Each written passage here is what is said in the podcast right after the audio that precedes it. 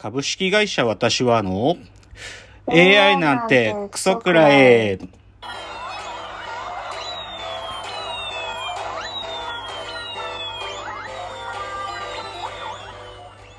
群馬が生んだ怪談時、株式会社私は社長の竹之内です。オペカル研修生4代目アシスタントの深谷です。えーこの番組は大喜利 AI を開発する株式会社私は社長の竹之内が AI のことなんかお構いなしに大好きなサブカルチャーについてサブカルリテラシーの低い社員に丁寧にレクチャー言い換えれば無理やり話し相手になってもらう番組です。ということでね今日131回の放送ですけどついにもう9月ですよ。は9月もう9月だよもう残りもう毎年こういう感じだけどでもやばいな今年は。もう9月って感じで。あちょっと焦りもありますけども。じゃあちょっといつも通り今週のラジオエンタメライフからいきたいんですけどね。あのー仲野太賀好きの深谷さんにぜひおすすめのっていう話なんですけどね、あのー今泉力也監督の「あの頃」っていう映画があって。あでそれがあの Netflix で見られるようになってで、まあ、あの頃っていうのは、あの、ハロープロジェクト、ハロプロオタ、モーニング娘。とか松浦亜弥とかのオタだった人たちの青春を描いてる話なんだけど、松坂桃李くんが主役で、で、僕ぶっちゃけこれ、なんていうのかな、ちょっと色物なのかなと思って、その、見られるようになってから少しまだ、間開けてたのどうしようかな見ようかなと思ったんだけど、ただまあちょっと先週末時間があったから、ポッと見てみたらね、むちゃくちゃ面白かったね。うん、中野大河大暴れですよ。大河くん大暴れ。中野大河とか、若葉優也くんとか、まあ当然松坂桃李もう大暴れしてて、もうね、見るとね、なんかハロプロオタなってもいいんかなって思えるぐらい。僕ぶっちゃけアイドルオタとかやったことないから、なんかアイドルそんなになんかやっぱり感情そこまでい今まで感情移入したことないんだけど、見たらね、あ、ハロプロ、てか、オタだたちで集まるってだけで、やっぱこの人たちって楽しいんだなっていうのが超わかる。あうん、だから、ハロプロとなってもいいし、なんか全然なんかもう、アイドルに勇気もらうみたいな感じとかすっげえよくわかった。なんかどういうことなのかわかんなかったんだけど、今まで。ーうんうん。まあ最後ね、ネタバレしちゃうと中野大が死ぬんだけどね。その、そうそうそう。中野、でもその死に様もまたたま、いいのよ。なんか、大暴れして死んでくからね、最高なんで、もうちょっとネタバレ言っちゃったけど、でもこことかが結構肝なんだよね。っていう、ちょっとあの頃、ぜひ、あの、ネットフリックスで見られるようになったんで、見ることをお勧めします。はい。でね、ちょっとそれにつながる話をちちょっと数、あと数個したいんですけど、あの、僕が好きな芸人さん、まあ、この2年間ぐらいずっと応援してるカエル亭っていう男女コンビがいて、岩倉さんっていうのと中野くんっていう2人がいるコンビなんだ、男女コンビなんだけど、で、長らくその、中野くんは、本当に、中川翔子さん、ショコタンのことがずっと好きってラジオとかでもずっと言ってたの。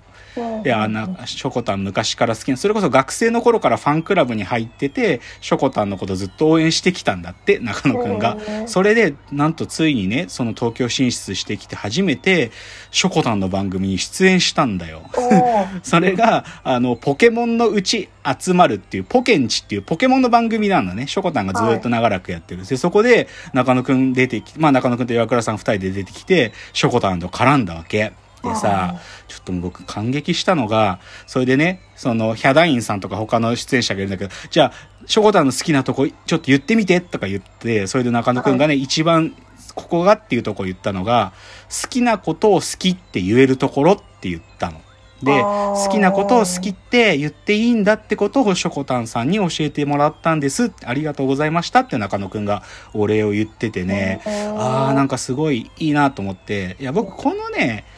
僕もともと佐野元春のサムデーっていう歌好きなんだけど、サムデーの中に、素敵なことは素敵だと無邪気に笑える心が好きさっていう歌詞があるの。まあ、この歌詞だと素敵なことを素敵っていう、まあ、でも要は好きなこと好きって言えるのってやっぱかっけえなっていうか、やっぱすげえ大事なことだなと思って。で、それをなんか、ショコタンに教えてもらったっつって、その場でお礼を言う中野くんにますますファンになっちゃいましたよ。っていうのと、もう一つ似た話なんだけど、さっきのあの頃の主役である、松坂桃李さん。で、松坂桃李さんっていろんな映画、ドラマ出ててさ、まあ、少しこう、狂気じみた役もできたり、こう、幅広い役ができる俳優さんじゃん。うんけど、素顔の彼って結構やばい人で、や、はいやばい人っていうか、めっちゃ面白い人なのね。でうん、先週かな ?8 月23だったと思うけど、あの、いつも菅田将暉くんがやってる、あの、オールナイトニッポンの枠、須田さんが夏休みで、代打で同じ事務所の松坂桃李くんがピンチヒッターで来たのね。で、な、でもこれは別に突然松坂桃李が来たわけじゃなくて、菅田将暉のラジオに松坂桃李ってしょっちゅう来るの。で、しょっちゅう来て、しかもそれはね、呼ばれてもないのに来たりするわけ。なんか、ちょっと夜、ジャンプ買いに来たついでに来ちゃったみたいなノリで来るのよ。で、なんでそんな来るかっていうとね、実は菅田将暉のラジオの中で松坂桃李が解禁してしまった彼の一面があって、それが何かっていうと、はい彼は、遊戯王をめっちゃやってるんですよ。遊戯王、あのカードの、あの遊戯王はいはい死ぬほどやってて、まあそれのアプリもあるから、あの、 Duel Links、Links っていう呼ぶんだけど、リスナーたちの間では。で、だからね、まあ遊戯王のバトルする人のことをデュエリストって言うんだけど、はい。はい俺ただのデュエリストだからとか言ってますからね、その職業デュエリスト、趣味俳優とか言って そのラジオの中でそれで、でも毎回遊戯王の話するのよ。で、しかもそのアプリの中では、無課金なのに最高位のランキングのキングってとこまで行ってるから、リスナーたちの間ではキング松坂桃李って言われてるの。キングキングっつって。でも、それさ、松坂桃李の、だから僕そういうとこ好きで、なんか、かっこつけてないじゃん。遊戯王好きなんだっつって、なんか普段何してるんですかって、なんか休みの日どういうことしてるんですかとか質問されて、いや、遊戯王ですって、そのそれを堂々と言って、で、もう本当に今、遊戯王のその運営に言いたいことがあるとか、そういうことを公の場で言うところが松坂桃李のかっこいいとこで、うんだからね、僕すっげえ松坂桃李ファンだから好きなんだけど、でも最近またそのキングがね、やってたし、他にもワンピースとかも好きだし、まあ、うんとにかくね、なんかね、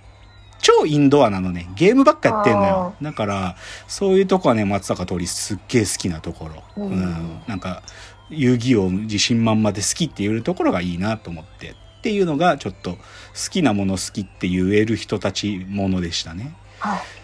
だからちょっと最近そういう文脈で僕もさい好き、もともと好きだったものでちょっとエポックなことがいくつかあったんだけど、はい。まあ、このラジオトークでも一回ドラゴンクエストの回で喋ったんですけど、あの、ドラゴンクエストっていう、まあ一つのジャンルの中の、まあ名作の一つである大の大冒険っていう、まあ昔にも連載やってたジャンプの漫画が今リメイクっていうかアニメで改めてやってるんですよ。はいで、それの、あのーなんていうのかな、少年漫画誌の中で、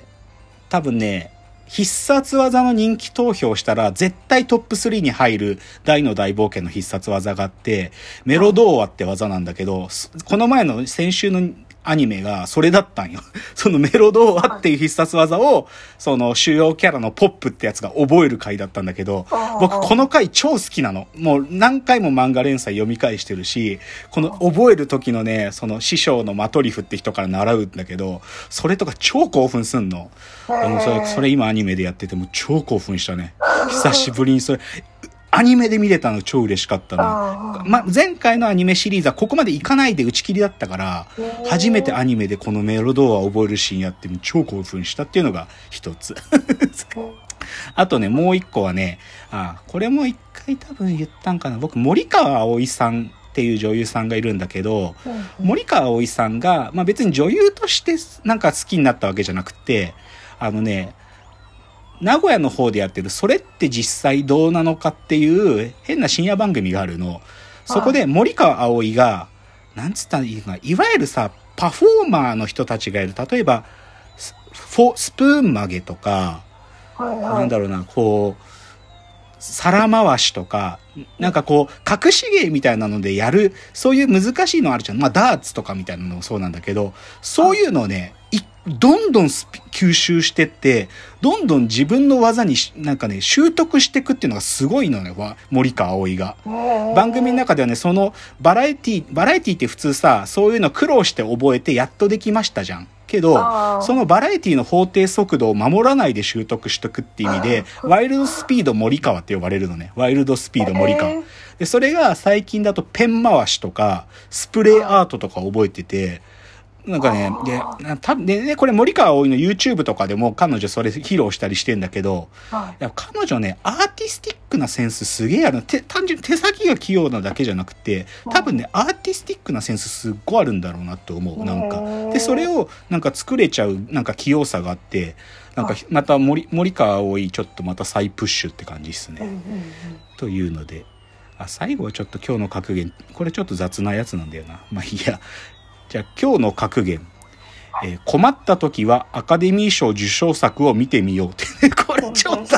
雑な、雑な格言だな。いや、なんかちょっとミステリーが見たいなと思ってたんだけど、なんか外したの見たくないなと思って、これダッサい検索方法なんだけど、ネットフリックスとかアマゾンプライムでアカデミー賞とか打って出てきたやつ見てたんだけどさ、でもこれね見たことなかった、見て超面白かったのが、ドラゴンタトゥーの女っていうね、あのーデビッド・フィンチャーの、あのね、舞台はスウェーデンの話なんだけどね、これ面白かったっすよ。アカデミー賞編集賞を取ってるらしいんだけど、12、3年くらい前の、あ多分映画で、あのね、これおすすめだったな。なんかね、出てる、その女優さんがね、あれなんだよな、ホアキン・フェニックスの嫁さんの人なんだよね。うんだけど、すっごい、もう眉毛もなくて、すっごいかっこいいメイクで、で、タトゥーゴリゴリで、超パンクスなうん格好しててね。でもこれおすすめっていう。だからなんかアカデミー賞推しで、ちょっとドラマ検索す、あ、ドラマっていうか映画検索するのおすすめですっていう話でした。うんではコーナー参りましょう。